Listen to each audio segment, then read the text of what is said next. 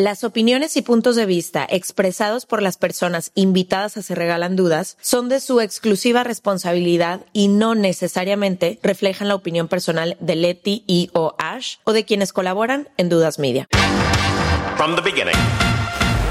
Se regalan dudas nace de la infinita necesidad de cuestionarnos todo. Todo lo que está a nuestro alrededor. De dónde venimos y hacia dónde vamos. Cómo tomar decisiones más informadas. Tenemos tantas dudas que te las queremos regalar. Soy Leti Sagún. Y yo Ashley Franje. Y en este espacio invitamos a quienes saben y no saben tanto de todo eso que tendríamos que estar hablando. En colaboración con ACAST.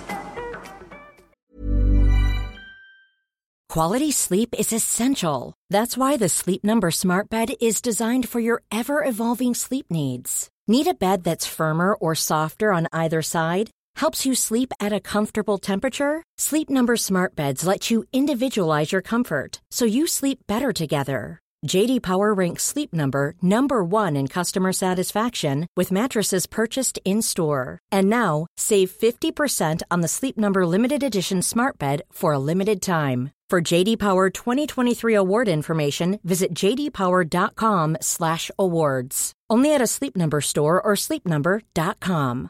This is Paige, the co-host of Giggly Squad, and I want to tell you about a company that I've been loving, Olive and June. Olive and June gives you everything that you need for a salon quality manicure in one box. And if you break it down, it really comes out to $2 a manicure, which is absolutely insane. It's also so easy to get salon worthy nails at home with Olive and June. The difference between how your nails used to look when you did them yourself and now with the Manny system is a complete game changer. The best thing about Olive and June too is it's a quick dry, dries in about one minute, lasts for five days, and full coverage in up to one to two coats. Visit oliveandjune.com slash perfect Manny 20 for 20% off your first system. That's oliveandjune.com slash perfect Manny 20 for 20% off your first system.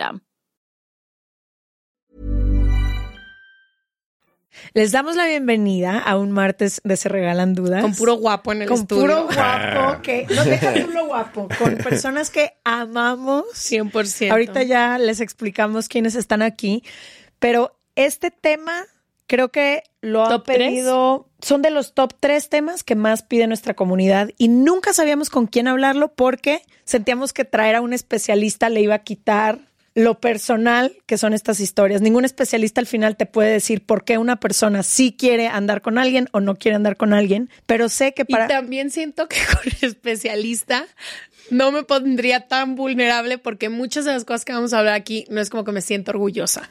Sí, con, el, sí, sí.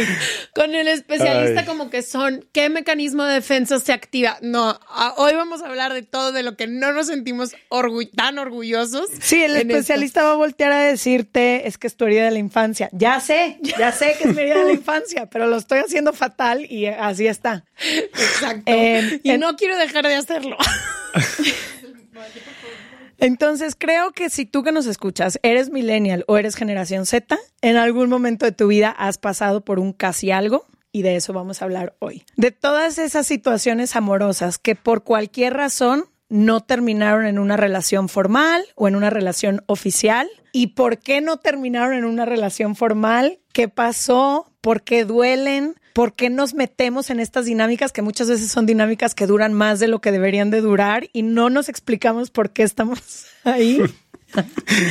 es que mientras digo todo esto deberían de ver la cara de las tres personas que estamos aquí. Creo que vale la pena ver esto en YouTube. Quienes nos escuchan, vayan uh, a YouTube. Porque ahí van a ver todas las reacciones en tiempo real. Pero bueno, ¿quieres darle la bienvenida? No, a solo quiero decir que creo que es un tema que se navega un poco con vergüenza. Entonces, por eso no nomás estamos tú y yo. Hay dos hombres más aquí con nosotras y que creo que es porque mucha gente se ha sentido identificada de la plática entre amigos. Por eso no trajimos experto, porque queremos que sea más. No, y escogimos a de dos amigos que sabemos que han tenido Muy... múltiples situaciones de casi algo, al igual que nosotras. Entonces, pues para saber la versión, porque siento que la experiencia que vive cada quien es diferente. A veces, por lo menos a mí me ha tocado estar en la parte en quien ya soy yo quien quiere formalizar y la otra persona no quiere. Y también varias veces he sido yo esa persona que no quiere formalizar. Varias. Varias. Entonces creo que está chido también como que podamos 100%. contar nuestras experiencias. Bueno, tenemos al señor y amado nuestro Diego Alfaro y a Rafael del Río, que ya estuvo en un jueves de Letiash. Bienvenidos a Se Regalan. Gracias, Gracias. gracias. Qué chido estar aquí.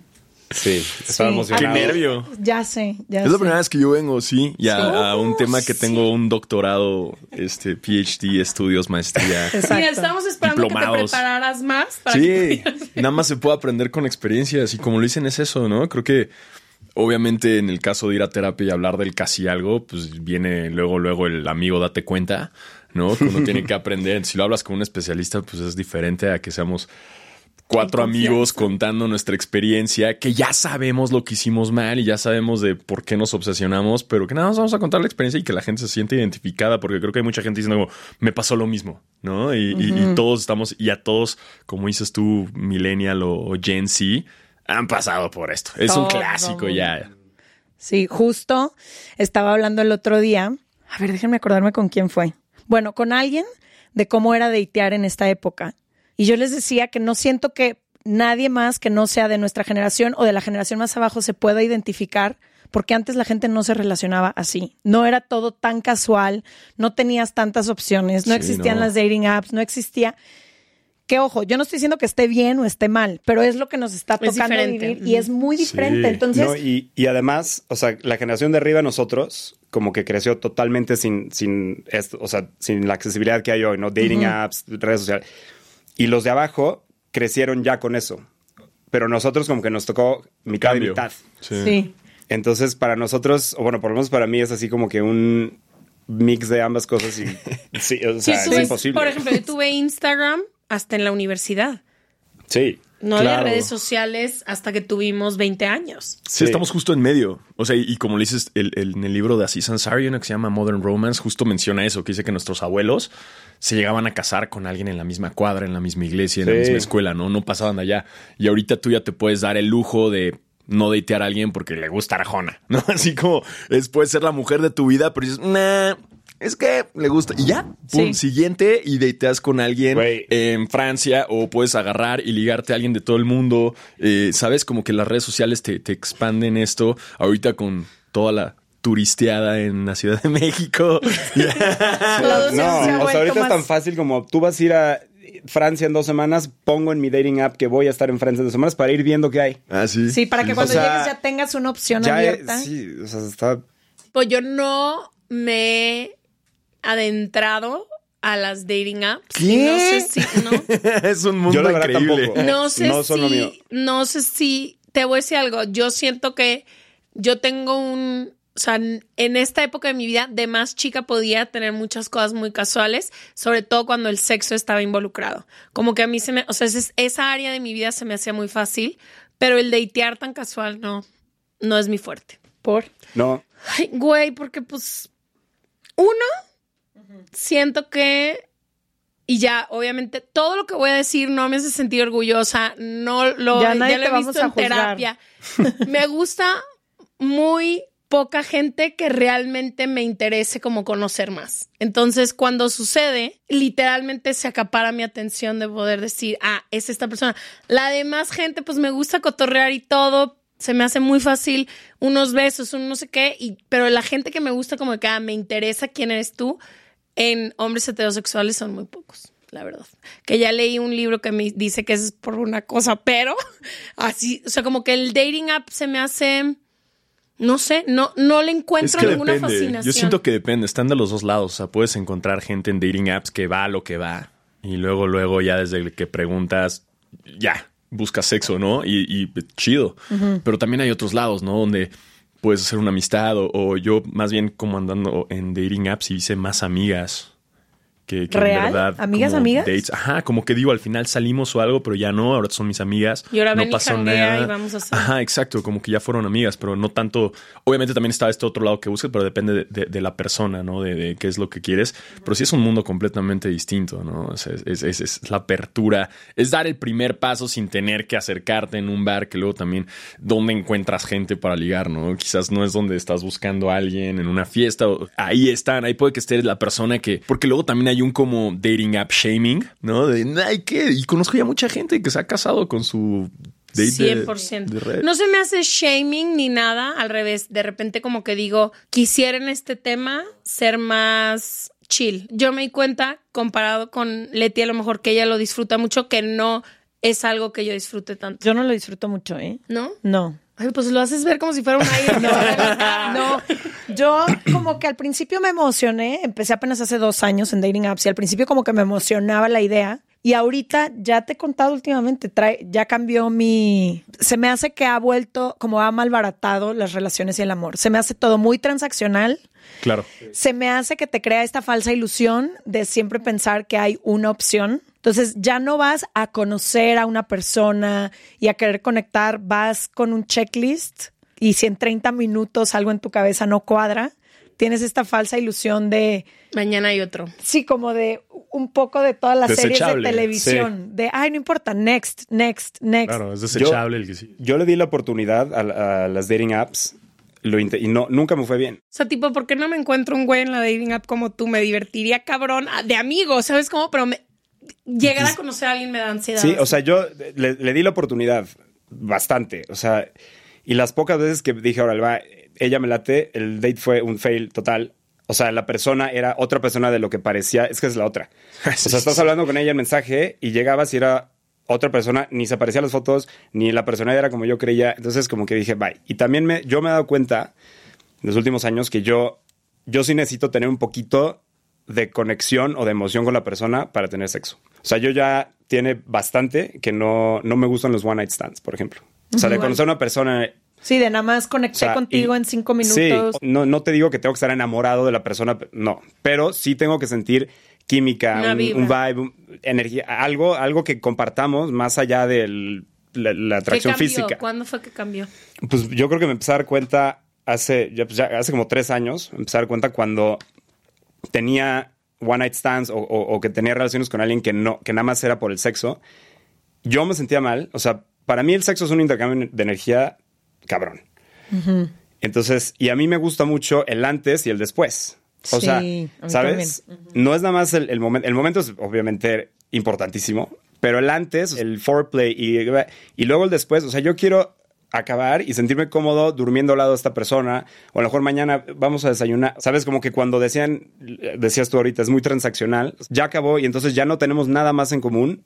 Eso era lo que yo decía, no. Y me sentía mal y no me gustaba y no me sentía bien conmigo. Entonces dije, Como vacío, ¿no? como, ajá, como vacío, como, ¿para qué? Sí, y sentía sí, como sí. que di mi energía a algo que no me dio nada en return. Y también sabes qué siento cuando conoces a alguien que empiezas a tener cosas en común, así sea que hayas conocido a esa persona en el bar, ¿no? Pero que ya hay una conversación o ciertas cositas que se van compartiendo, se van creando o tienen algo en común y que empiezas a generar cierta mm, responsabilidad de un lado hacia el otro, no sé cómo decirlo. Y no siento que en el mundo digital eso exista. Entonces, siento que también por eso hay tanto ghosting y la gente hace como si no hubiera pasado nada, porque tú y yo no hemos compartido nada más que algunos mensajes. Entonces, o un date. Entonces, no me siento, no, no siento que estemos en ese nivel de importancia como siquiera tener que sentarme a darte una explicación. Y siento que eso es lo que empieza a pasar. O sea, no solo en el sexo, no solo en las dating apps, no solo en todo, como que, ay, pues, ¿qué pasa si desaparezco? Nada. Ella habla con otros 25 güeyes, yo hablo con otras 25 morras. Sí, no hay vínculo. Y no o hay sea, vínculo y no hay responsabilidad afectiva y no hay nada. Y entonces todo pierde como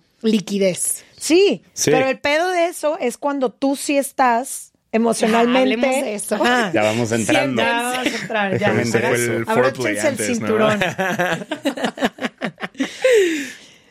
A ver, ¿qué, ¿cuál sería la primera pregunta para que entremos a Que, esta que situación? todo mundo dé su contexto de los casi algo. De Sí, cómo sí. Su su, casi algo más significativo Ok. sucedió. Esto para mí va a ser más terapia que, que, plat- Que que venir a capítulos de contar. regalo. Sí, estoy listo. Empiezas, Diego Alfaro. Eh, pues yo empecé desde muy chavito con los casi- con, o sea, mi primera casi algo era la hermana de uno de mis mejores amigos. ¿Sabes? Esto Era como un amor prohibido, al final pues, no se pudo y bye, ¿no? Por ahí seguimos como que enamoradillos. Y luego fue la hermana de una de mis mejores amigas, y medio que fue adelantándose todo, no pasó, bye, sí, me obsesioné. Gracias ahí entré a MTV porque me deprimí, fui a un casting. Entonces, Wow. Gracias por la carrera. Ajá, y a partir de allá como que yo estaba más tímido con las relaciones. Y ya la última experiencia. Perdón, ahí quiero preguntarte, ¿te obsesionaste porque no podía convertirse en una relación o porque dices me obsesioné? ¿O era O más sea, como el... yo creo que en ese momento era mucho del el- esto que es medio imposible, porque Sí. sigue siendo la hermana, muy platónico, exacto. Es la hermana de tanto mi mejor amigo como una de mis mejores amigas. Entonces eso también llega a apoyar a la obsesión, ¿no? Creo que cuando esto es prohibido, también llega a generar una obsesión. Y la más reciente fue un caso que también era durante pandemia, ¿no? Que era como muy difícil estar saliendo con alguien. Empecé como a emocionarme. Y ya después me. Pues hubo un momento que me dijo: Es que ya estoy saliendo con alguien, que no estaban saliendo, ya tenía novio. No era más oficial que ya tenía novio. Y fue ese momento de, de- de otra vez obsesión, porque me, me creé muchas expectativas y me creé muchas ilusiones, ¿no? Creo que eso es parte también que- del- de que del casi iban algo. eventualmente. Exacto, creo que es parte muy importante de, de- de un casi algo que es te generas en tu cabeza este ideal, idealizas a la persona, ¿no? Idealizas lo que va a ser esta relación perfecta al punto de decir yo como yo ya estoy en un periodo de espera en lo que ella corta con esta relación eh, y cuando corte ya voy todo, Nuestro ¿no? tiempo, ajá. Y obviamente seguía yo ahí, él- ella mandaba mensajitos, que sí, como para mantener la velita prendida. Al punto que de repente varias veces cortaron, entonces me avisaba, ya corté. Ahí es cuando yo decía, Te va. emocionabas, cabrón. Y la Momento. última vez fue que me dijo, ya corté, me emocioné, le empecé a tirar el pedo cabroncísimo. así. Ya yo ya estaba all in y ella se asustó tantito y me dijo, no, no, no, es que yo estoy recién cortando, entonces todavía no. Le di una semana de esperarla y me dijo, no, pues que ya regresé con él. Y ahí fue cuando dijo que esto, esto, me está haciendo daño esto, ¿no? Y, y mi mayor problema fue que durante ese periodo que estuve ilusionado lo manejé como un recreo. Entonces yo no generé relaciones con otras personas, o sea, otras mujeres que me interesaban, porque yo estaba idealizando esto tanto que para mí era un eterno recreo. Era un, Ya va a entrar. vamos a Claro, entrar. claro, yo estoy aquí y, y te juro dejé pasar muchas relaciones que, que conecté muchísimo con, con esas mujeres y de repente fue un momento en el que dije, ¿qué estoy haciendo? O sea, estoy dejando pasar oportunidades increíbles con mi ilusión de tener algo acá, ¿no? Y eso creo que es lo peor de todo, porque te llegas a obsesionar y enganchar a tal forma que, que- que idealizas.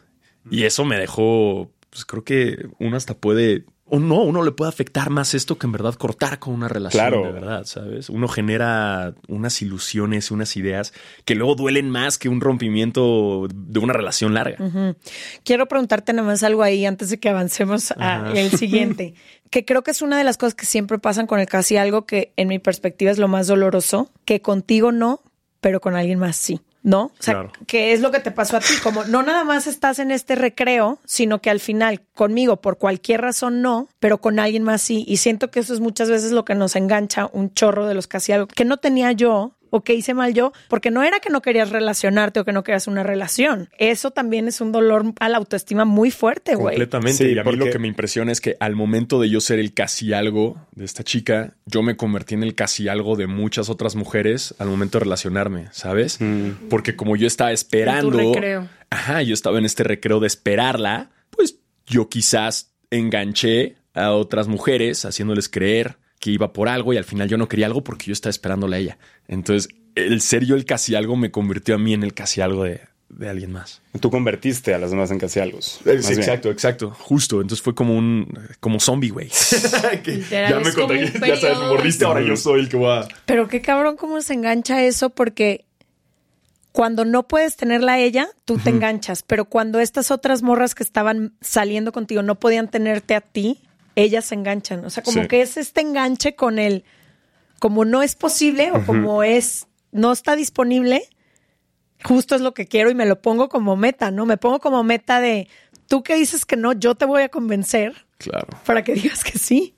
Sí, es, es, es Cabrón. todo una obsesión.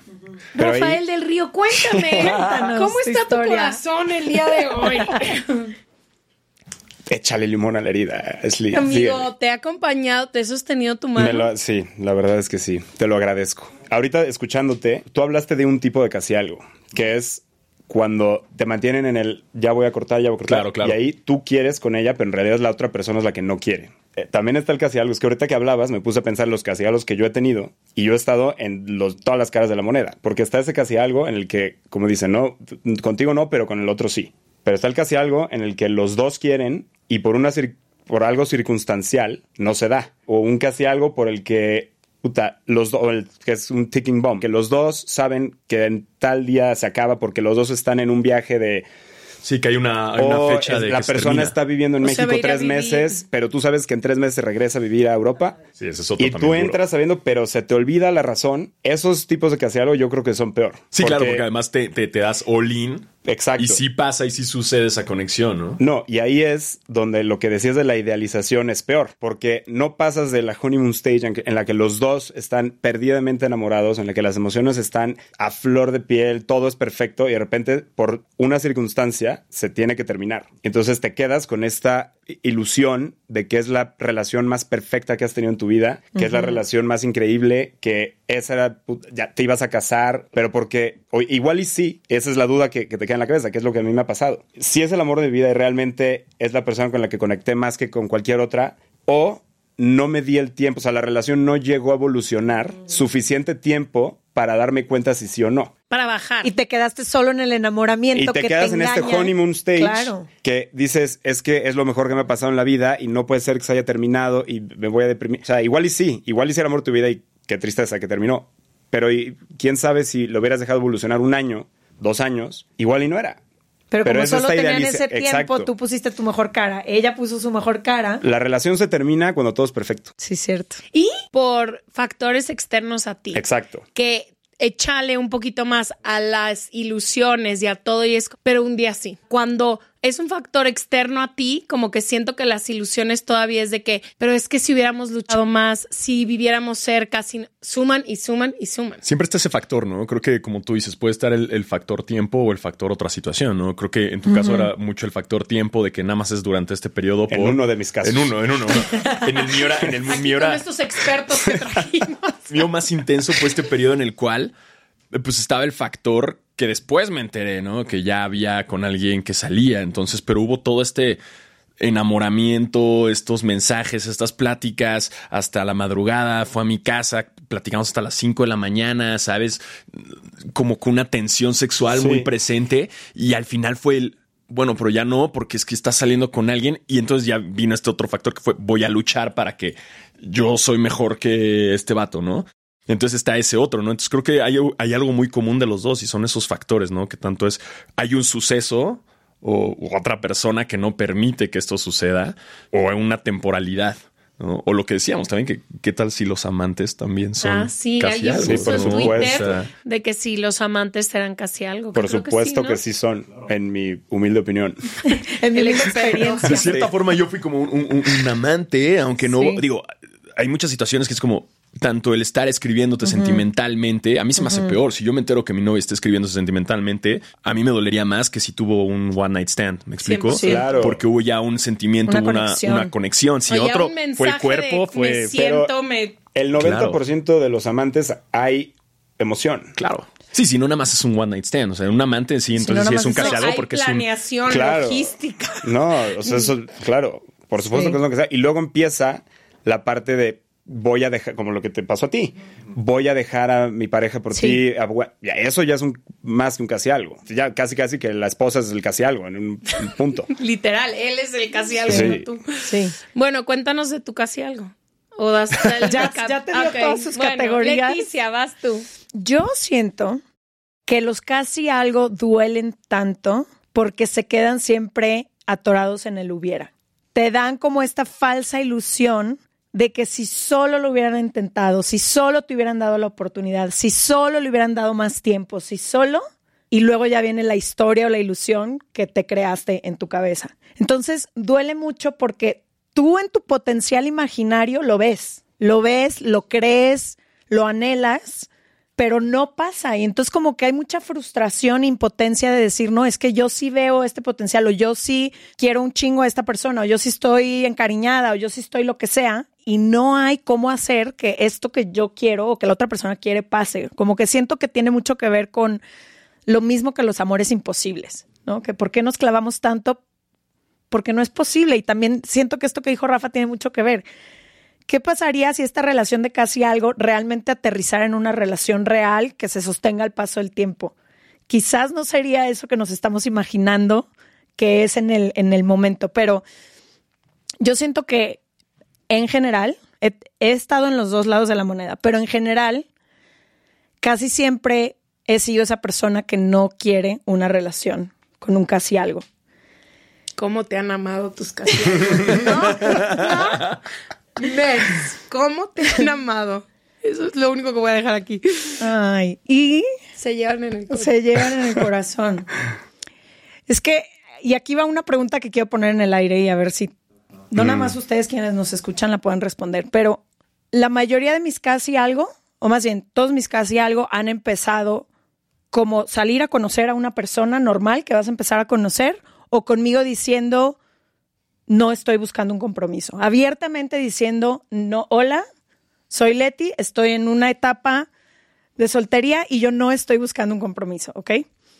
Y llega un momento, después de cierto convivio, en que creo que ahí es cuando generalmente una de las dos partes se empieza a enamorar y empieza a confundir o a querer un poquito más de lo que hay en ese momento. Y para mí ha sido muy difícil entender por qué si fui clara desde un principio y por qué si he sido muy vocal, termino por lastimar a alguien. Como que me ha costado mucho trabajo entender eso, porque entonces tendría que nunca relacionarme con nadie, ¿sí me entiendes? O Sí, sea, o yo siento caso, que parte Es que es del riesgo, pasa, sí. parte del riesgo de salir con alguien, ahorita estoy pensando con alguien que est- estuve saliendo tres meses. Una parte de mí decía, a lo mejor no te vas a enamorar de él, pero a lo mejor sí. Y entonces, ¿qué hago? ¿Ya no vuelvo a salir con él a partir de la cita dos o tres? ¿O le digo, vámonos lento, vámonos poco a poquito? Y al segundo o tercer mes me di cuenta en realidad que no me estaba enamorando de esta persona y se lo hice saber y no le gustó. Y es casi siempre lo que me pasa, como... Entonces, yo siento que estoy un poquito... des- Pero te voy a preguntar algo. Tú estabas en esta, tú- o sea, en tu cabeza tú decías, vámonos lento a ver si me enamoro de ti. Pero yo te aseguro, sin saber mucho detalle, que la otra persona estaba perdidamente enamorada de ti. Pero tuvo que haber sucedido sobre la marcha porque no me conocía, ¿sí me entiendes? Los dos entramos O sea, sin sí. conocernos. Pero yo te voy a decir algo que el tiempo es relativo. Sí, sí, sí. No hay nadie que dicte en cuánto tiempo tú, Leticia, o la otra persona, o yo, se va a enamorar o desenamorar de la otra persona. O sea, entonces, para ti a lo mejor toma, o en este caso, tomó más tiempo descubrir si sí o si no. Pero para la otra persona, de dos dates contigo, dijo, esta es la mujer de mi vida. Entonces, el, ese tiempo de que tú hablas con el tiempo, pues es, re- es diferente para ti que para la otra persona.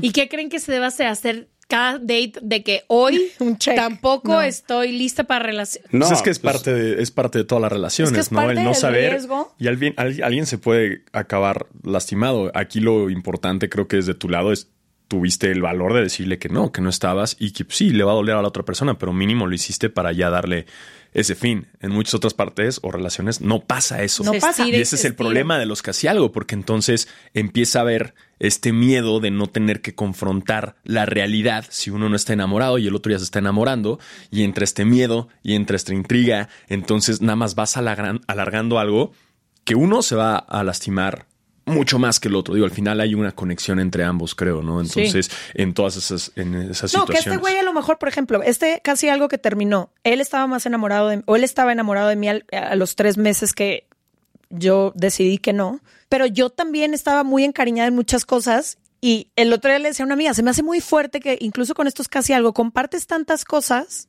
y luego de la noche a la mañana nada más, no vuelvas a hablar con esa persona, no vuelvas a... Que es, justo lo que platicábamos antes de empezar el episodio. Estaba con Luis y con Alfredo platicando que es cañón porque es la soltería y la gente con la que me tengo un one night stand o me acuesto, me vale madre o el amigo que te agarras cada que lo ves pero que no hay nada y luego está la relación y todo esto en esta materia gris que sucede mientras nos estamos relacionando, mientras buscamos a alguien, mientras queremos todo, es siento que como somos las primeras generaciones que viven muchísimo en esa materia gris, no hay todavía como reglas de convivio. Sí, no hay. Reglas de convivio. Por ejemplo, si estoy segura que si hablamos con el casi algo de alguien aquí, contará una historia completamente diferente. Habrá mucha gente te Sí. diría, tú dices, güey, a los tres meses me di cuenta y dije, ya no quiero nada con mi casi algo, le voy a comunicar. Y él lo primero que te dijo es, me hubieras dicho antes, pero tú que neta, genuinamente no sabías antes. No sabías. Entonces, Tienes que darte la esa materia gris,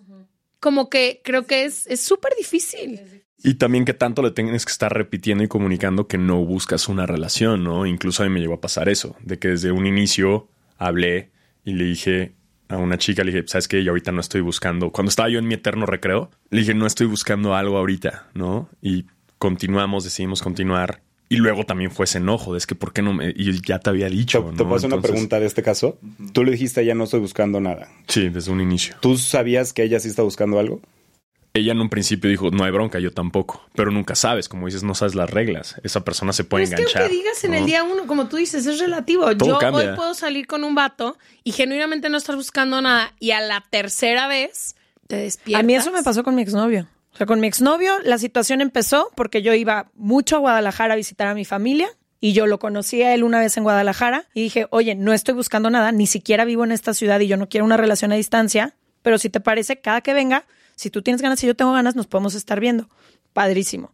A la sexta vez de estarnos viendo, los dos, pero ahí sí fue mutuo, ya estábamos enamorados y tuvimos una relación de tres años. Que Que también se vale como- eso, se vale eso, ¿no? O sea, esto de el, el no querer un casi algo por tener miedo a lastimarte, pues entonces estás también cerrando las puertas a que puedas llegar a tener una relación, ¿no? Porque muchas ocasiones de ese casi algo sí se convierte en algo, ¿no? Aunque tú digas, no, es que ahorita no quiero a la otra persona, pues de repente pasa el tiempo y los dos dicen, no, ¿sabes qué?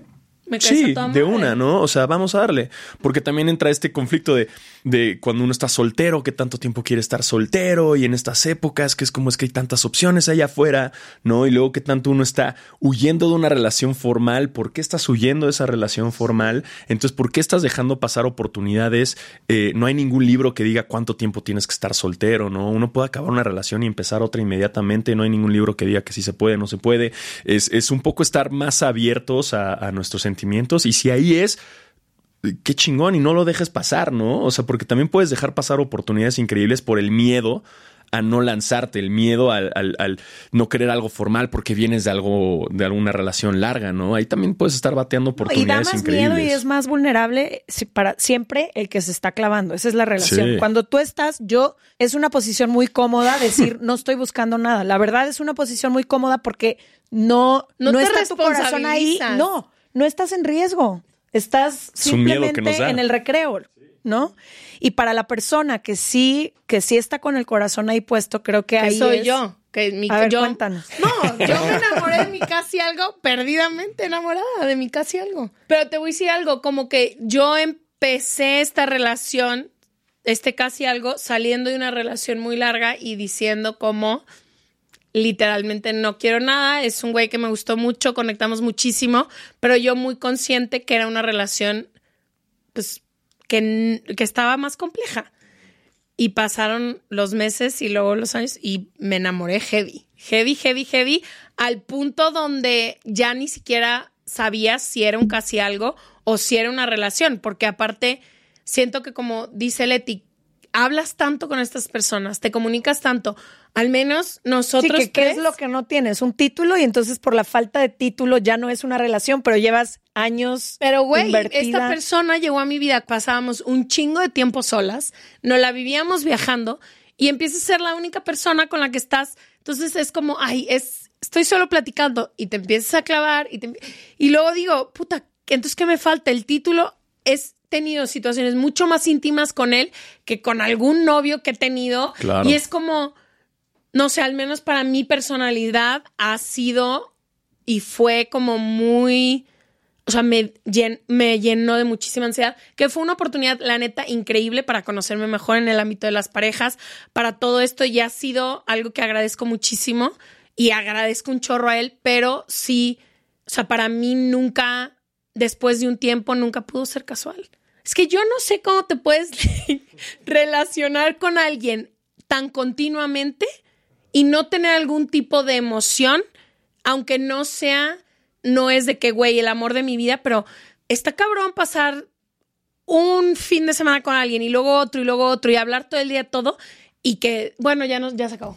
Y es como, Es güey, que- yo no soy esa persona, soy una persona que busca intimidad en casi todas sus relaciones. Entonces, yo fui la persona a lo mejor que, que, que se clavó mucho más y un poco lo que me pasó fue, eh, pero ¿por qué no va a po- poder funcionar?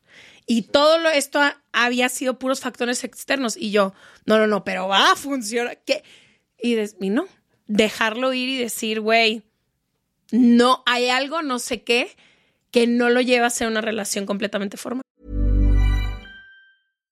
Hey Dave, Yeah, Randy. since we founded Bombus, we've always said our socks, underwear, and t shirts are super soft. Any new ideas? Maybe sublimely soft. Or disgustingly cozy? Wait, what? I got it. Bombus. Absurdly comfortable essentials for yourself And for those facing homelessness. because one purchased equals one donated. Wow, did we just write an ad?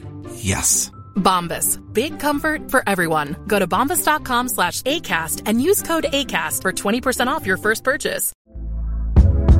Hey there, it's Michelle Norris. I'm host of a podcast called Your Mama's Kitchen. When I travel, I'm usually looking for a way to find a taste of home when I'm not at home. And one of the things I love to do when I am at home is entertain. And Airbnb allows me to do that. When I was in California recently, I rented a house that had a great kitchen. And when we were sitting around the table, we we're all thinking, we're in someone else's house. Someone could be in all of our homes as well. If you have a home, but you're not always at home, you have an Airbnb. Your home might be worth more than you think. Find out how much at airbnb.com/slash host.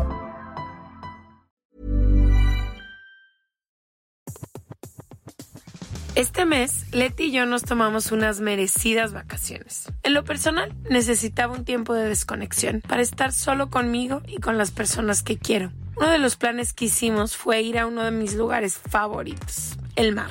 Por eso decidí comprarme un traje de baño lindo, protector solar y algunas otras cosas que quería llevarme a la playa. Después de comprar lo que necesitaba, usé una app que se convirtió en mi más grande aliada, porque me regresó dinero en efectivo y me recompensó por muchos de los gastos que hice. La app se llama Hybora y es muy sencilla, rápida y segura de usar.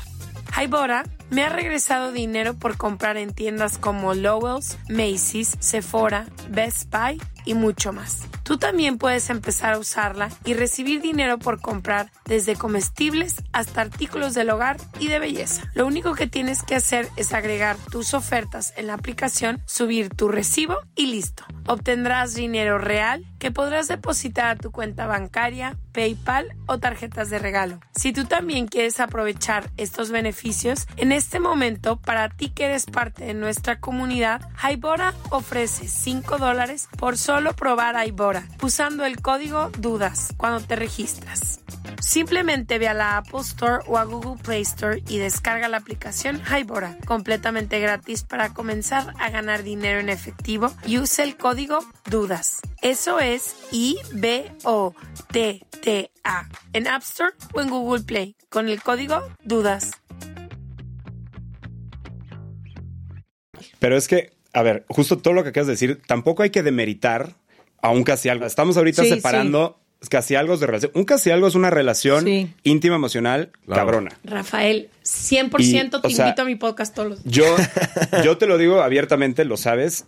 El amor de mi vida, que hasta la fecha es el amor de mi vida, es un casi algo. Y fue un casi algo, casi algo que surgió de una amistad, de una conexión muy chida, de una amistad muy chida, que cada vez se fue haciendo más íntima. Fuimos conectando más y más y más hasta que nos enamoramos.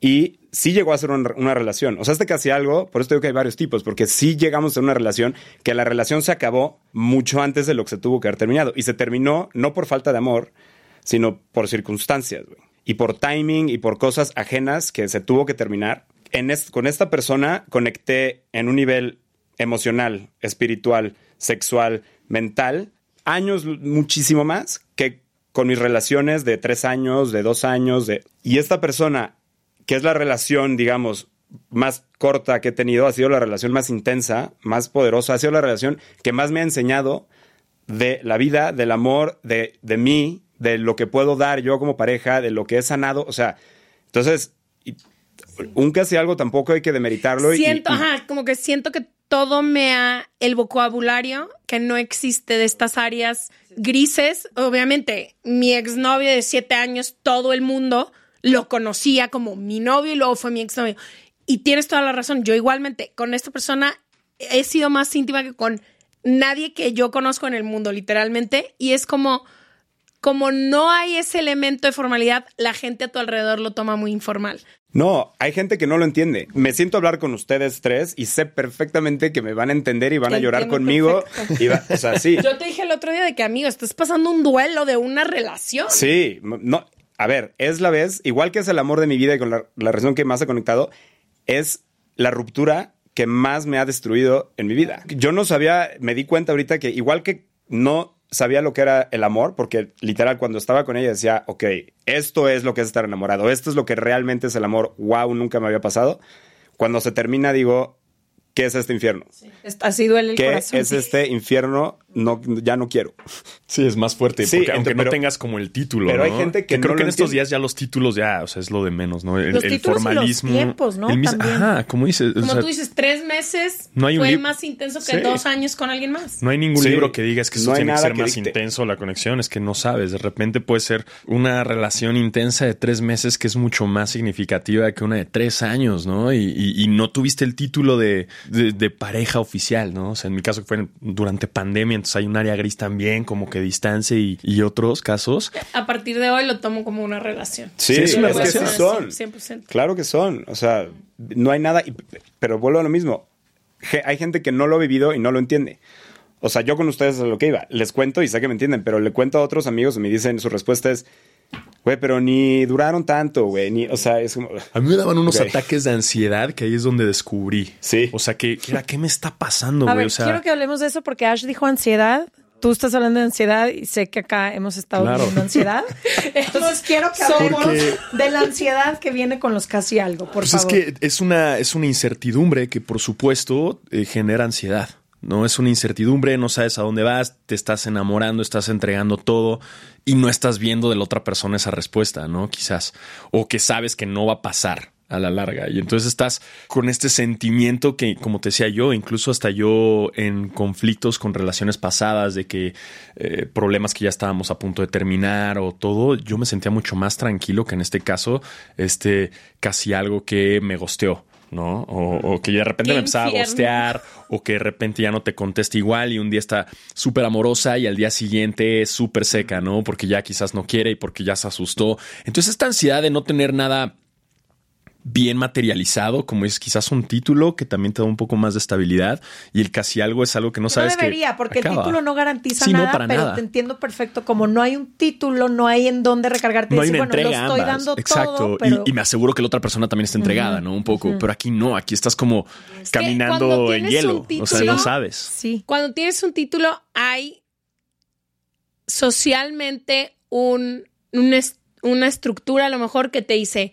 yo voy a estar y, Y tú, también estás. Hay ciertas normas. Hay ciertas Sí, normas. Que es lo mismo que pasa con el matrimonio. No significa que por estar casada estás en otro lugar. Pero hay ciertas nuevas normas que se introducen y creo que el título te da un poco eso de Un decir, poco más de, de tranquilidad. Sí, ¿no? sí. Pero la ansiedad Falsa. que te genera. Falsa, porque te pueden estar poniendo el cuerno todos los días, pero Sí. sí te da una tranquilidad de, ok, le estoy dando todo, pero es a una relación, ¿no? Sí, sí, sí. Y de hecho, ahorita ya me acordé de otra, otra casi algo que tuve, que también, que fue la que ya esa vez fue posterior a esta casi algo muy intensa. Y luego fue otra casi algo que tuve muy corta, pero hubo una relación como muy de redes sociales. Ella de, de, de Guadalajara, luego vino, luego mil cosas pasaron y ella se asustó y luego, luego pensó que yo ya quería algo serio y me gosteó.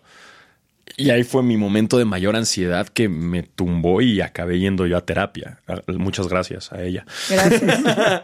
Pero ese fue el momento, mi pic más, más grave que yo dije, es que esto güey, nunca lo había no pasado. mames. O sea, este sentimiento de ansiedad y de sentirme miserable y sentirme eh, no apreciado y sentirme eh, inferior, sentirme no querido, nunca había llegado a ese punto. Entonces eso fue como ya la gota que derramó el vaso y dije, necesito ayuda. O sea, esto no es normal. ¿No? Entonces, eso sí le puedo agradecer a esa casi algo. Menos mal. Gracias. tu ansiedad, Rafita, ¿cómo se ha manifestado? ¿En, en cuál relación? O sea, es que estaba hablando Diego y yo pensaba, es que he tenido, pero sí está cabrón. Todo, creo que el común denominador es la incertidumbre. Con un casi algo del pasado, que era del casi algo que yo hablaba, que sabíamos que iba a ser un ticking bomb, porque ella estaba en México hasta cierto tiempo y luego se iba. Entonces, pues sí, era una, una mezcla entre honeymoon, pero ansiedad de que sabes que se va a ir. Entonces, también, y ahí el tiempo se apresura. O sea, todo lo que harías a lo mejor que lo separarías ¿no? En un año. en un año, güey, vente a vivir a mi depa porque te vas en un mes y vamos a hacer todo y 24/7 juntos y, y luego se va y entonces la ansiedad de, de ya se va, ya se acabó, pero entonces sigues hablando con ella, pero sabes que no va a funcionar y luego, eh, en este caso, ella me dejó muy claro siempre que no quería nada serio y yo como que estaba de acuerdo, pero al mismo tiempo deep down pues sí quería algo más eh, y era una como tú. O sea, era una incertidumbre de o sea, ¿qué hago? O sea, estás como atrapado en este como son momentos que, que te dan como un release, como que Como de felicidad, de adrenalina, y luego cuando no te contesta o cuando sabes que, que está no sé, otras cosas y el time difference, y estás que te quieres morir. Es un Pues es- limbo muy raro, ¿no? Es Sí. como esta área gris en la que estás, pero no estás. Entonces todo es muy frágil y, y se puede acabar mañana. Y si se acaba, ya sabes que se iba a acabar, ¿no? Sabes que ni siquiera estaba. Entonces también te sientes como estúpido, como el ¿para qué le entré si ya Sí, sabía? No, y luego yo y me sin pasaba- el derecho de pedir ni reclamar Sí, nada. no puedes porque- reclamar nada porque no eres nada. Porque no eres Sí. nada, güey. Y a mí me pasaba que yo, o sea, había momentos, en Es que hacía algo, en el último y en todos, que yo la estaba pasando del carajo y yo erróneamente me metía a redes sociales, que aquí otra vez las redes sociales Otro tienen factor, un gran sí, papel. sí. Y yo veía, o por lo menos parecía que ella la estaba pasando a toda madre. Entonces yo decía, entonces todo esto fue una ilusión, el que estaba enamorado era yo, para ella fui, ¿qué fui para ella? Sí, me lo inventé. Me lo inventé, o sea, esto fue real o no. Yo le tuve que hablar a un amigo. Le tuve que hablar a un amigo que vivió conmigo esa experiencia a decirle, güey, me lo inventé. ¿Tú viste esto? ¿Tú escuchaste esto? ¿Sí pasó? ¿Sí no sé qué? Sí, güey. Ah, ok, ya. A lo mejor este güey ya está en otra página, pero lo que vivimos sí fue real. Porque a veces te quedas también con esa ilusión. La otra persona sigue su vida y tú, güey, ¿qué pasó? Que es O sea, nomás le dieron la vuelta así. Sí, o sea, tú a ti el tornado te dejó. Me dejaste, me sacaste con la basura de Sí, que literal. Que ese es el problema en las redes sociales. O sea, incluso hasta yo creo que también por eso están más presentes los casi algo, porque es este estar sujetos a redes sociales que de cierta forma te obligan a estar ahí un poco más pendiente. A mí me pasó ese caso, mi mamá después de divorciarse logró tener una relación, ¿no? Eh, cuando cortó por primera vez con ese novio posterior a mi papá, estaba destrozada mi mamá y yo hablé con ella y, y cuando me contaba le decía, es que ya sé qué es lo que pasa, ma. es tu primera relación ya con redes sociales, es tu primer rompimiento con redes sociales. Wow. Entonces antes le dije, tú antes tus novios Dejabas previos a mi papá lo dejabas de ver y la vida sigue y capaz no te Y lo no volvías te a encontrar. todos Exacto. días. Y aquí no, y lo que pasa con los casi algo es eso, que ahí lo tienes en redes sociales. Y al final las redes sociales es pura pantalla. Entonces quizás la otra persona lidia con sus sentimientos de otra forma completamente. Sí se está cagando por dentro, pero pues en sus redes siguen el pa, pero tú no. Y te llegas a generar este, este sentimiento No, de y- ah, pues no soy nadie, ¿no? Y hay este juego de voy a apostar para que el otro vea Ándale. que la estoy pasando bien. Ahora pero- yo- Aunque me mejor. esté cagando, aunque me esté llevando la, la música. Sí, y yo exacto. Para mí, la ansiedad más grande venía como de dos partes. Una, como una vergüenza de haber tenido tantos sentimientos por alguien que no era como mi novio formal. Como decir, qué oso que esté. Que no puedo dejar de llorar. Sea, me pobre Leti. Güey, las veces que yo te he llorado a Yo ti. sé, eso fue lo que más trabajé en terapia, que por qué me da tanta pena esto, por qué siento tanta vergüenza de lo que estoy sintiendo. Y era un loop en el que yo, con tantas bellas herramientas que me ha traído Se Regalan Dudas, me castigaba. Entonces era un loop de, no debería estar sintiendo esto, ¿cómo es posible? Es que no me estoy, bla, bla, bla, bla. Y un loop de igual, ataques de, güey, no puedo respirar. Eso me estaba dando muchísima ansiedad. Y luego ya me di cuenta después de que hablamos, cuando terminó todo y así, que las personas viven diferentes situaciones de una manera muy diferente. Y para mí era muy difícil que no me contara. Ya después, cuando nos vimos una vez después de todo, fue como, yo estaba viviendo esto y yo, ¿cómo? Yo estaba viviendo esto. Entonces me daba muchísima ansiedad el silencio, porque yo sí bloqueé de redes, dejé de hablar y todo. Y esa desconexión, después de haber tenido tanta conexión, era lo que a mí me mataba de ansiedad. Decir, ¿cómo algo que quiero tanto y que quiero tener en mi vida, no lo puedo tener. Para mí también fue como muy difícil decir, ¿cómo alguien que me gusta tan- nunca me había pasado? O sea, alguien que genuinamente digo de que tú, de que contigo quiero Te escojo nunca- a ti. Te escojo. Yo te elijo. Yo te elijo a ti y no poderlo tener me llenó como lo que tú decías de, güey, sentirte súper poco deseada de que, güey, ¿por qué? ¿Qué ¿Qué me no- falta, güey? Te ¿Qué- doy todo, muevo la ¿Cuánto montaña. tengo que esperarme? O sea, dime qué falta y lo voy a hacer. Y el aprender, la única forma en la que yo pude dejar ir a ese casi algo fue decir, no hay nada que pueda hacer. No, Sí, no. que no está en tus manos, que no lo puedes controlar. No, y- Creo que es y- lo que más da ansiedad eso, que no está, como decías tú, está el factor tiempo, está el otro factor aquí que ya tenía novio, está, son factores que como no los puedes tú o no dependen de ti, no el enamoramiento, el que capaz no quiere la otra persona, una, una relación de verdad, son cosas que no dependen de ti. Entonces, creo que es lo que también más, más llega a doler, ¿no? Que, que no tener una situación bajo tu control. Y eso es, eso te rompe. de lo que estás diciendo de qué me falta, yo pasé, cuando termina esta relación, circunstancial y todo, pero yo decía, sí podría haber manera de hacerla funcionar. Yo igual que tú. O sea, sí entiendo todo lo que me dices. el mapa. No, o sea, todo lo que me estás diciendo, pareja, es válido y lo entiendo. Pero si quisiéramos, si hay manera de... de- me- eso era lo que yo en, en ese entonces pens- pensaba, ¿no? O sea, a ver, si yo estuviera en tu posición, yo haría... Y al final, uno, cada quien vive su realidad, como estás diciendo. Y dos, yo, yo, yo decía, ¿qué me falta? ¿Qué tengo mal? Este, Que no te convence, güey. ¿Qué, por qué- qué es- te tengo mal yo? tiras y al no, piso, y no es nada mal sí. contigo. Simplemente la otra persona tiene sus razones por ella, porque no se le acomoda a ella en su vida, en su situación emocional, en su madurez, lo que tú quieras ver, pero no tiene nada que ver. Y eso me ayudó mucho. Entender que, a ver, yo di el 150 mil por ciento de lo que puedo dar. Estuve ahí dispuesto, eh, ¿sabes? O sea, di todo lo que pude dar. Estaba en ti. Si mi 100% no es suficiente para ella, no es mi problema. ¿Sabes? O sea, me duele mucho que esta persona que yo amo, no, pues no, yo no sea para ella, pero eso es tema de ella. Igual que hay otra persona que está enamorada de mí que no es para mí.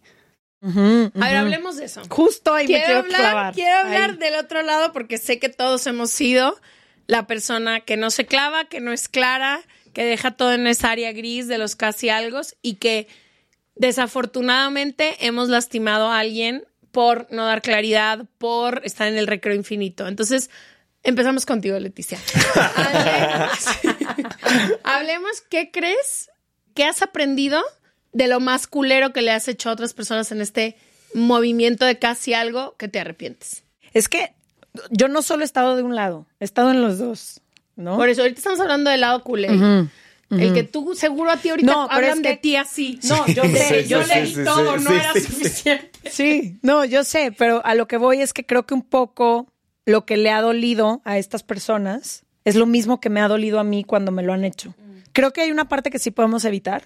Mientras más claridad, mientras más comunicación, mientras algo que he tratado muchísimo y esto lo aprendí con un casi algo, cero ilusiones, cero hablar a futuro de cosas que no sabes si te puedes comprometer, cero como que trato de ser muy responsable con mis palabras, con mi comunicación, con mis acciones, con, por ejemplo, tengo tres años, sí, tengo tres años y medio desde que terminé mi última relación sin presentarle a nadie a mi familia, por ejemplo.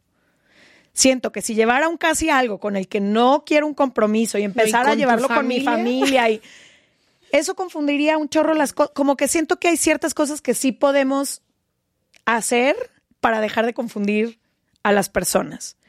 Y siento que hay otra parte inevitable, que quienes estamos en, en el juego de las relaciones hay un riesgo de las dos partes.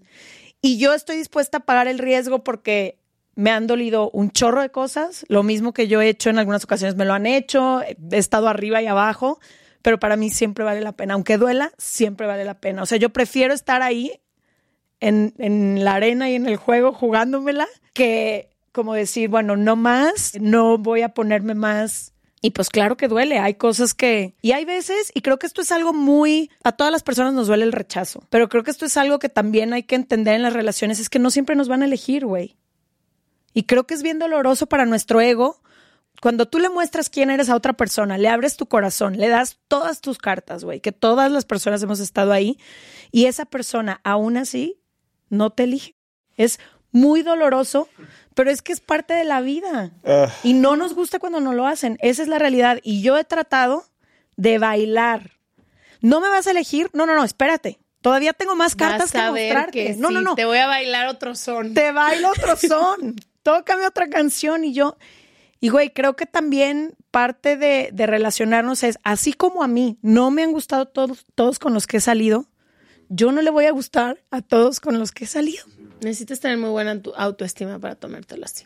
Pues más que autoestima, bebé, siento que es como parte de la vida. La vida no, no, no, duele. yo sé, pero creo que Y la vida a veces es hermosa. muchísima gente que sufre un chorro en el dating, y me incluyo, creo que es como esta, o sea, ¿qué te dice uno de alguien? Nada.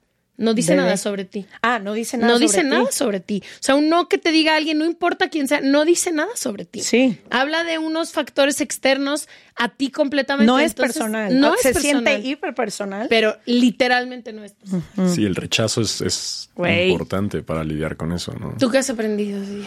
Pues yo digo, al, al final, también por la carrera que escogí, creo que a comparación de mucha más gente, es- el- estamos muy acostumbrados al rechazo, ¿no? Laboralmente, o sea, el tener que ir a un casting y no fuiste tú, ¿no? Y luego ver quién se lo quedó y un poco medio que te vas Compararte. compararte de qué tiene ese güey que yo no. Entonces, obviamente te mete mucho en eso laboralmente, que obviamente pasa en muchos rubros en otros lugares también, ¿no? A Nosotros nos lo ponen más explícitamente en tu cara de que tú no fuiste, ¿no? Eh, pero igual lo que Sí, ya he y te rechazan 100 veces antes Claro. de decirte que sí, una. Sí, claro, claro. Y creo que aquí es un tema, como dices, de, la comunicación, porque no nos hagamos güeyes. También cuando uno es el que está, el que no quiere, pues también te da miedo ser 100% claro, porque tampoco quieres en el fondo que se acabe, porque también te la estás pasando chido, ¿no? Te la estás pasando chingón. Entonces entra esta arma de doble filo que, que en mis cas- mi caso era, ya le había dicho que yo no quería algo serio. Después me empecé a dar cuenta que se estaba enganchando y yo podía decirle y repetirle que yo no buscaba algo serio porque quizás la otra persona estaba en el, ah, sí lo convenzo, ¿no? Que a mí me ha tocado estar del otro lado. También, no, sí la voy a convencer. Pero en el momento yo no quise decirle, oye, te recuerdo que no busco algo serio porque tampoco quería que se acabara, ¿no? Entonces está ese otro no lado que es un poco solo. egoísta, o más bien es muy egoísta porque dices, no, es que está chido y tenemos buena conexión. Ajá.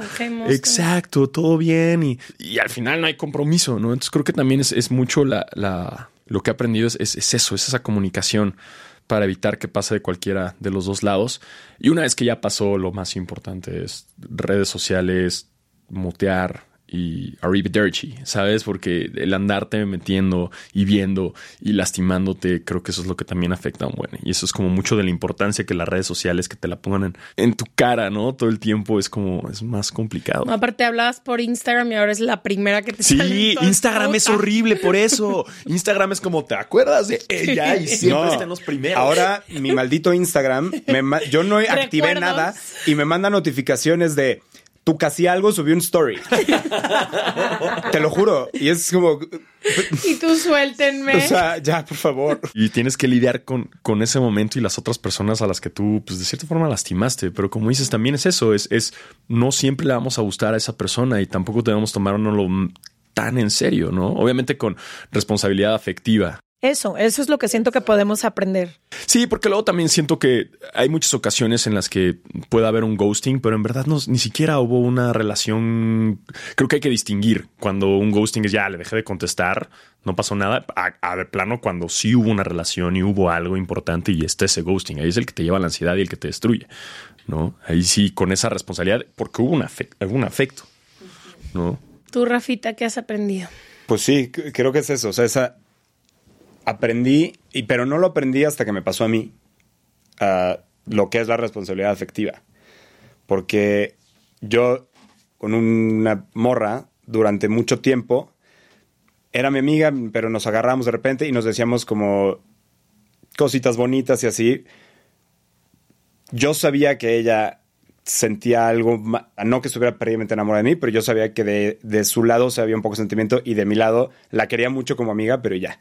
Y la verdad es que yo me acercaba a ella nos agarrábamos y así, pero yo me acercaba para eso cuando yo cortaba o cuando estaba soltero o cuando, pero yo no, como a mí no me afectaba y nos la pasamos bien y realmente no había una plática de fondo, aunque yo sí sabía que ella tenía un poquito de y después la acabé lastimando. O sea, acabó ella, hubo un momento en el que nos acercamos un poquito más eh, que otras veces y ella se hizo también por mi culpa, porque es lo que dices. La presenté con mis amigos, la subí a mi story, la, yo sabiendo que no quería nada serio. Entonces ella obviamente pues se hace esta idea en la cabeza.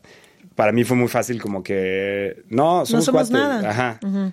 Y yo no entendí hasta que me pasó a mí lo culero que se siente. Y yo no tuve o no tenía esa responsabilidad afectiva simplemente porque no, la, no, no entendía lo que era. No habías estado del otro lado. Exacto. O sea, bueno, entendía lo que era en concepto. Sí, que en concepto suena bien bonito, ¿no? Y todos dicen, sí, responsabilidad efectiva, Sí. yay, hasta que no te pasa en verdad. Y es como, Por eso ah, te es que también- preguntaba. que como decías, ¿no? O sea, nunca sabes qué tanto se enganchó la otra persona. Entonces, también está esto, ¿no? Que tú decir, ay, güey, pero no pasó nada, ¿no? Te lo tomas muy a la ligera, pero no sabes si la otra persona en verdad estaba ilusionada. Entonces, también creo que por eso la, impor- la- la- la- la importancia de la comunicación. Yo saben que aprendí que esta idea que nos como que nos venden de que todo tiene que ser como muy casual, el, la importancia de serte muy sincera a ti misma. Yo sí creo que en no siempre, pero la mayoría de las veces a partir de cierto tiempo tú ya más o menos sabes lo que quieres o si esta persona te va a gustar o no te va a gustar y el serte honesta co- concretamente, o sea, realmente decir, yo no quiero nada y si no quieres nada, hay ciertos beneficios que no puedes tener. Ejemplo, yo sí siento que, por ejemplo, con un casi algo, yo desde que lo conocí dije como, güey, nunca, o sea, no va a pasar nunca nada entre nosotros, pero es un güey que me caían top sus amigos. Me la pasaba cañón cada que venía a la Ciudad de México. Hay ciertos beneficios que dije, güey, pero yo sabiendo que este vato pues iba clavando, pero el entender que cuando realmente no hay cierta intimidad que no puedes tener con gente con la que no te quieres clavar. Y juegan varios factores, el buscar cierta conexión sin responsabilidad y luego el como, ay, un poquito, de que ay, hay que cuddle un poquito, pero no tanto. ¿Sí me entiendes? De que sí, abrázame, pero el ya no. domingo ven a mi casa, pero el viernes no me Pero el viernes no te voy a acompañar donde tú me estás pidiendo que te acompañe y ni te voy a contestar. Ay, no. ¿Cómo? Pero yo te dije que no estaba buscando nada, pero te sostuve. O sea, es como, sí siento que yo algo que he aprendido es, tenemos que ser, nuestra boca y nuestras acciones tienen que machar mucho porque Sí, como congruencia. hay muchas, y todos aquí, espero que quienes escuches conozcan la diferencia. Hay gente que te puedes coger y con la que puedes platicar que te vale nivel 1. Y hay, hay otra forma de coger, otra forma de hablar, otra forma de intimar. No puedes hacer ciertas cosas con tus casi algo porque a partir de ahí requieren responsabilidad afectiva que no todo el mundo está A dispuesto mí me a pasó con una, una chica española que era súper sincera y a mí me costaba a veces trabajo, ¿no? Como el mexicano es un poco más cálido, ¿no? Y ella de repente, después de varias veces, me decía, no, no, no, no, sin besitos porque te me enamoras o nos enamoramos. Y entonces era como eso de, después de, de- de- del sexo, era como, ok, bueno, ya estuvo, pero ya no más besitos porque ¡ah! esto es otra cosa. Y, ay, que cucharita, no, sin cuchareo, güey, ¿sabes qué? Ya pedí mi Uber y yo así de que, Pero ¿sabes qué? no, aprecié En mucho esta sinceridad. O sea, a mí me pasó. O sea, yo perdidamente enamorado del casi algo que no quiere nada y estamos cuddling y para, para ella probablemente es qué bonito se siente la compañía y te quiero mucho y, pa- y para mí es Vamos a tener güey, o sea, aquí está mi vida. O sea, ¿sabes? O sea, güey, y no es lo mismo. Güey, o sea, no es lo mismo. Y cuando una vez, la neta, me arrepiento mucho de no haber sido honesta con este vato porque es un güey al que quiero muchísimo y quería mantener en mi vida. Y él una vez me dijo, no, no me hubiera gustado presentarte con todos mis amigos porque ahí cambió toda la cosa. Y sí es cierto, o sea, muchísimos casi algo los traemos con nuestros amigos, a nosotros que somos las más de grupo, de que vénganse y esas son cosas que para alguien a Pueden lo mejor confundirse. se pueden confundir muy fáciles. O sea, quedarte a dormir con alguien y dormir de cucharita, intimísimo. Sí. Bueno, pero entonces también, también normalicemos el, el que ya la me voy a gente mi Uber. es oye, te pido el Uber y que la otra persona no se ofenda, o el simplemente ser sincero contigo mismo y decirle, oye, bueno, no quiero que te duermas acá, ¿no? O digo, ya si es muy tarde, obviamente también llega este lado de tampoco quiero que te vayas, pero también, bueno, quizás no vamos a cucharear, porque luego a, a mí me ha pasado que igual me dicen, bueno, ya te pedí el Uber o pídete el Uber y yo me sentí como de, ¿qué? ¿Acaso soy un gigolo? ¿No? Me obviamente entra ese lado como de, soy tu objeto. Pero pues no, la otra persona buscaba algo más casual. Es como, no, ya, ya estuvo. Este, Gracias por tu participación. Ajá. Entonces también el no ofenderte, porque si no entras otra vez en esa área gris en Sí, la que hubo no ofenderte y todo. y algo que nos, por lo menos a mí me, me hizo falta las veces que me he lastimado mucho, es no querer escuchar lo que la otra persona te está diciendo. Muchas veces la persona Sí, te dice, sí. no quiero esto, no busco esto, no puedo esto, y tú, no, espérate, dame dos meses. Y te lo dicen con palabras y acciones. Sí, O sea, que tú, si, si Sí. fue- o sea, que tus Sí. amigos te dicen, güey, o sea, no, por ahí amiga, no date es. cuenta, literal. Y, o sea, te lo está diciendo verbal o con acciones y es muy. Y si tú estuvieras desde afuera, lo verías. Pero estás adentro y la razón se va. Se va. O sea, es todo emoción. La razón que tú usarías dándole el consejo a un- a una amiga no existe. Y creo que como morra a veces es un poco en eso que decías del pedir el Uber y todo, como que yo una vez, este, era un amigo mío que nos estábamos dando, ¿no? Y yo me acuerdo que regresé a terapia un día y yo de que no, y todavía el grosero se volteó y mi terapeuta me dijo, a ver, no te estoy entendiendo. Si fuiste solo a tener sexo, se terminó el sexo, ¿por, por qué estás pidiendo más de, la- de las reglas que se están jugando? Y para mí fue como el, sí es cierto, o sea, si yo ando con la vida, con la bandera de no estoy buscando nada y vamos a solo coger, también hacerte tú responsable de las reglas del juego en las que estás entrando y decir, si llego a tener sentimientos, tengo que decirlo. Tengo que decirlo y no con, ay, me quisiera quedar en tu depa. No, de decir, güey, me, estás, me estoy empezando a tener sentimientos por ti. Hace poco hablaba con mi amigo Jake. Saludos a Jake. Jake, te Saludos amamos. a Jake. Y me dijo algo muy conciso, pero muy duro. O sea, yo le estaba diciendo, güey, es que mira, me mandó un mensaje y luego yo le contesté y no me ha contestado. Y se me queda viendo y me dice, ¿alguna vez me has reclamado que no te contesto un mensaje? O yo a ti. Me dice, esa es una relación normal en amigos, güey. Y le dije, sí, pero, o sea, esto hay algo más. Y me dijo, para ti. Y se me hizo un hoyo aquí porque dije, sí, tienes toda la razón. Y ahí entendí, pa- pa- la realidad de ella a la mía es distinta. Y todo, la interpretación de todo es distinto de su lado al mío. Y los mensajes que se mandan, y no mensajes de texto, sino, o sea, las acciones se, ve- se viven distinto de cada lado. Hay una última pregunta que yo quiero hacer con los casi algo. Y es para quienes nos han dolido, para las veces que nosotros hemos lastimado a otras personas. ¿No creen que los casi algo duelen mucho al final del día porque tú sabes que otra realidad es posible? Y aquí pongo un ejemplo. ¿No crees que la otra persona pudiera decir, güey, sí, no importa que yo haya cortado hace tres semanas, o no importa que yo viva en Francia, o no importa que yo no sé qué, cualquiera que sea la situación que no nos permite estar, o porque tienes novio, o lo que sea. La realidad es que la otra opción existe. O sea, esa persona podría dejar su relación actual, podría llevar una relación a distancia, podría, y no creen que nos duele tanto porque adentro de nosotras y nosotros mismos sabemos que pues están eligiendo otra cosa, güey. Por supuesto. ¿No? Y esa O sea, que realidad- Sí podrían llevar una relación. Esa es la realidad, güey. Podrían llevar una relación con nosotros, pero por el lugar en el que viven, por... Y, y te pone, volteas la tortilla y dices, güey, yo así estuviera viviendo en Francia, terminando una relación ayer, bla, bla, bla, estoy tan enamorada de ti que yo sí lo haría. Claro, es que justo esa realidad alterna de la que hablas es, yo creo que la premisa con la que empiezas la relación. O por lo menos, o sea, cuando, hay cuando es una relación sentimental, casi algo no, whatever, pues eso es lo que te imaginas que va a pasar, ¿no? O sea, en mi cabeza es, sí, vives en España, pero no hay pedo. En 10 años yo hago todo para mudarme a Madrid y nos Estoy de ahí dispuesta. vivimos. O sea, Me hago ¿sabes? español. Sí, o sea, esa es, la, es que esa es la Madrid. realidad. O sea, para allá vas. Entonces, cuando te la cortan, Sí. tú dices, pero sí se puede. O sea, Pero sí podríamos. se puede, güey. Sí. Sí, es eso. Es creo que es, es una forma de rechazo que, que te cuesta, ¿no? Es un rechazo quizás no tan directo como el no quiero, sino que es una forma de rechazo poniendo otras excusas o circunstancias, ¿no? Que es como, en mi caso era como, ella me decía, es que sí, me encantas y me gustas más que mi güey. Y, pero qué mal timing, ¿sabes? Y es como de, y yo era como, no, la chingada, lo, lo cortas y tú y yo empezamos algo, sí se puede.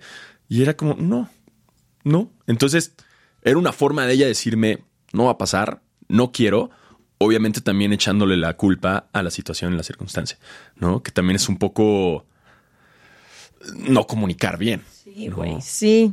Y uno genera esta obsesión, dolor. uno genera esta idea y uno se tira al piso de es que no quiere porque entonces yo no soy, entonces me mintió, entonces en verdad yo no le gustó tanto, Que entonces yo no valgo la pena, ¿no? Entonces yo me inventé esta situación. Pero aquí, jus- y, y los ponemos como villanos a veces, ¿no? Pero no. O sea, la mayoría de las veces, es más, ellos no hacen nada mal. O, sea, o sea, nosotros ahorita estamos hablando más del lado de cuando nos lastimaron, no de cuando nosotros lastimamos. Pero eso no significa que la otra persona, sus motivos por los que no quiere contigo o por los que para ella la relación no va a funcionar, no sean Son válidos. súper válidos, Son súper sí. válidos y no hay nada de malo y no es mala persona.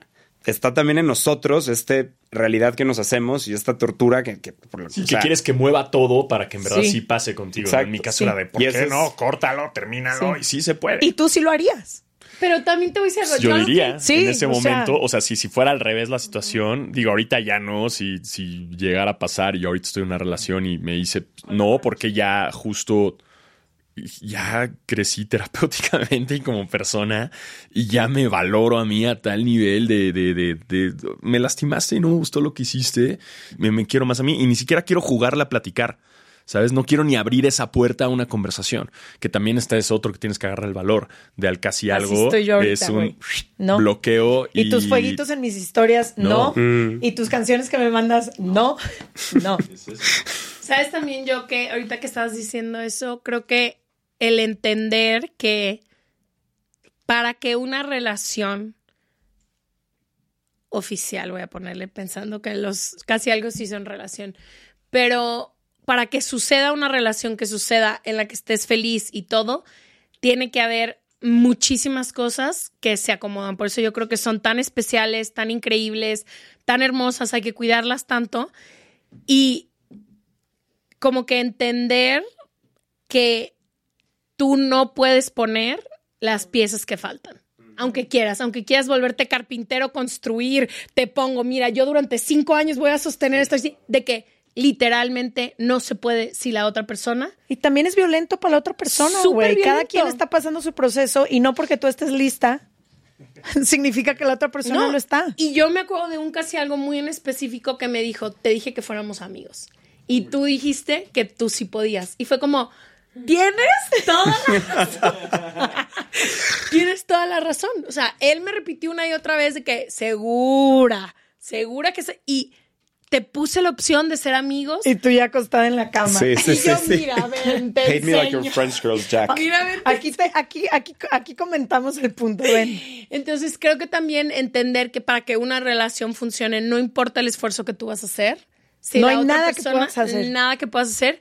Y lo que más yo me llevé con este casi algo muy específico es que no tengo que, eh, o sea, no tengo que ser que lo que soy en la vida normal y cotidiana, no tengo que ser mucho más extra para que ni siquiera así va a funcionar. O sea, cuando no va a funcionar el casi algo hacia algo, no importa si ahora corres, si antes corrías a 10, ahora 15, si antes eras verde y ahora eras no es un dis- no es una oportunidad para un talent show tuyo de no, que exacto. enseñes cuánto vales y cuántas cosas puedes hacer desde que no y entender lo que tú dijiste, el realmente agarrarte los ovarios y lo que necesites hacer y decir, esta relación solo me va a causar más y más y más dolor porque yo ya estoy enamorado. Ya, esa es una realidad que tienes que aceptar de, estoy enamorado de mi casa. Y cada que te lo cojas, y cada que salgas a un date, y cada que vayas a ese, se va a ir sumando y sumando Claro. y sumando. No, es una adicción. Una adicción y que no son oportunidades para que tú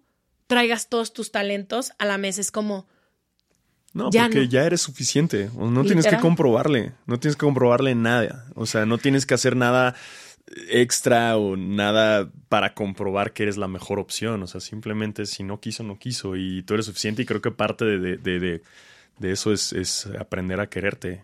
¿no? Que muchas veces cuando, cuando no, cuando más caes en estas situaciones es porque no te estás valorando. Y de lo mucho que si la otra persona no quiso, es decir, como no, pero yo algo un chingo y, y you're bad. Ni modo, tú no quisiste. Ni modo, alguien más iba a querer y me Y lo no va a es pasar por culeros. Ellos no están diciendo que no, como dice Roma. No, No, no, no. están diciendo que no por villanos. por Obviamente hay un chingo de gente que le urge tener responsabilidad afectiva. Pero creo que muchas veces es. No, y hay gente que sí lastima con dolo. O sea, Con también hay gente que sale y di- te dice, mañana tú y yo nos vamos a casar, mamá de mis cuatro, cuatro, cuatro criaturas, mientras tiene tres relaciones al mismo tiempo, ¿no? 100%, pero- aquí Sí, o sea, yo hablaba en mi caso de específico. Adultos, sí. Ya mudándote a Madrid Sí, y sí. todo. Que como dices tú, está medio violento, así como que, ah, sí, ya me mudé. Como, wow. Ay, güey, ¿cuánto nos cuesta decir que no en relaciones? No, No, no, para mí es lo más difícil. Para mí lo más difícil Es el no de la relación. Es ser la mala del cuento, no me gusta. Y yo sé que no es ser mala, es ser clara, pero no me gusta, no me gusta la claridad. Y perdón, ya nada más lo último que quiero decir es también tómense el tiempo para vivir duelo de los casi algo, porque duelen igual Sí, aunque o no haya más sido una relación. que el final de una relación. No, a ver, yo repito, Y un casi algo habla- es una relación. O sea, un Sí. casi algo, dejemos de quitarle importancia nada más por el nombre casi algo. no. O sea, un casi algo es igual de powerful que una relación. Sí, güey, pero casi nunca te dan ese espacio. Pon tú, por tu ex, ¿cuántas veces la gente te pregunta? Por tu casi algo, nadie te va a decir, oye, ya estás bien, ya te sientes mejor. Como que no hay esa, ese espacio o esa cultura y, güey, se vale llorarle y se vale vivirle un duelo y se vale, o sea, como que... No, y lo tienes que sentir. O sea, lo Sí. te tienes que dejar ir y llorar y que te duela y canalizar esos, esos sentimientos de la amo, la extraño eh, hacia ti. O sea, canalizarlos a quererte a ti, que es lo que decía Diego. Hay que cambiarles el nombre al no fue tanto. Ándale. ¿No? No, sí No, fue es que sí fue un chingo. No, es que sí, no, pero no, o sea, porque es algo, pero no fue tanto lo como lo que tú querías, ¿no? El casi algo es, ah, nunca pasó nada. Sí, no fue el tanto, casi no, algo es al- hacia lo negativo. Y Rafa y yo de que Yo con el abanico, güey. O sea, sudando. Oigan, gracias por venir, amigos. Sí, Gracias a por ustedes. Los amamos. Gracias Los a ustedes. demasiado a los dos. Siento que va a gustar tanto este episodio que vamos a hacer como otras versiones. Váyanse pensando otro tema. Otro tema, Perfecto, exacto. perfecto. Me gustó este team. Les vemos el próximo martes y jueves y recuerden que tenemos un newsletter que se llama serregalandudas.com diagonal suscríbete en donde mandamos recomendaciones, los datos de estos chicos y nos vemos pronto. Gracias por venir, me encantó. Gracias. Gracias. Gracias a ustedes.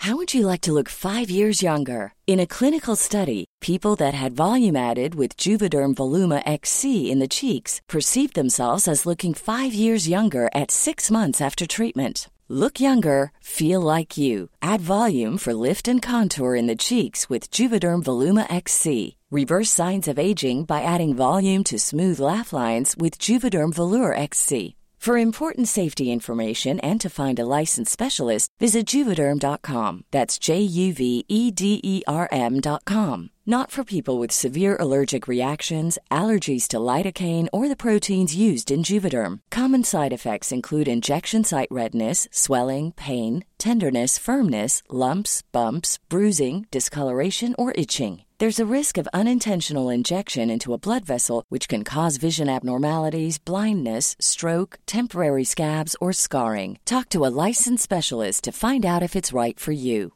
Planning for your next trip?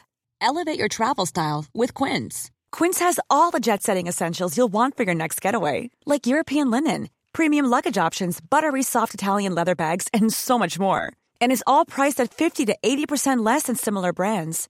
Plus, Quince only works with factories that use safe and ethical manufacturing practices.